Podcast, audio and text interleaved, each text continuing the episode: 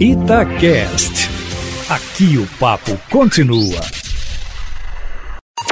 Em cima do papo, com Edilene Lopes.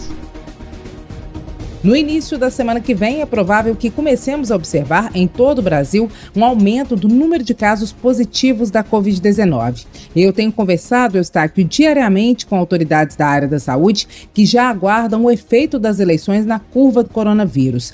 O ato de ir às urnas e a movimentação dos que trabalharam de alguma forma em função das eleições são variáveis que devem impactar nos dados oficiais a partir do 15º dia a contar das eleições, o que vai coincidir com a data do segundo turno, dia 29, domingo próximo, e com o início de dezembro, mês do Natal, um dos pontos altos do comércio. Combinadas com a flexibilização do isolamento, as eleições podem contribuir para a chegada de uma segunda onda da doença.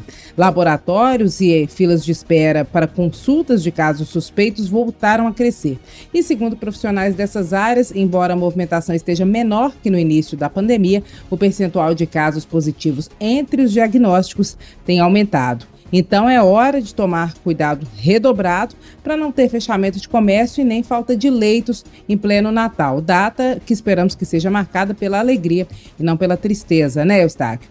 E aqui nós vamos pontuar agora, para fechar a coluna, os principais pontos da exclusiva que nós fizemos hoje de manhã no Jornal da Itatiaia com o governador Romeu Zema. Segundo o governador, até amanhã ele deve anunciar o nome do novo chefe do Ministério Público Estadual. Ele se reuniu ontem com o promotor João Medeiros Silva, um dos candidatos, nome que foi apoiado pelo atual procurador Antônio Sérgio Toné, e hoje se reúne com outros dois candidatos, Jarba Soares Júnior, que já foi procurador-geral duas vezes e foi o mais votado entre os colegas para a composição desta lista tríplice que está com o governador e também o promotor José Carlos Fernandes. Até a próxima segunda-feira deve sair a escala de pagamento do servidor público para o mês de dezembro. Pode, inclusive, de acordo com o que eu apurei nos bastidores, sair ainda nesta semana. Não há data prevista de pagamento do 13º salário, mas o governador afirmou que o Estado vai tentar pagar a maior quantia possível.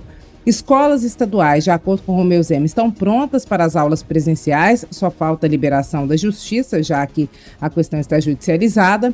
Romeu Zema teme que ocorra uma segunda onda da Covid-19 e, segundo o governador, a saída da crise depende da privatização da Codemig, a Companhia de Desenvolvimento do Estado. A entrevista completa, Eustáquio, está no site da Rádio Itatiaia, no Instagram da rádio, arroba Itatiaia Oficial, e no meu Instagram, arroba repórter Edilene Lopes. Amanhã eu volto, meu amigo, sempre em primeira mão e em cima do fato.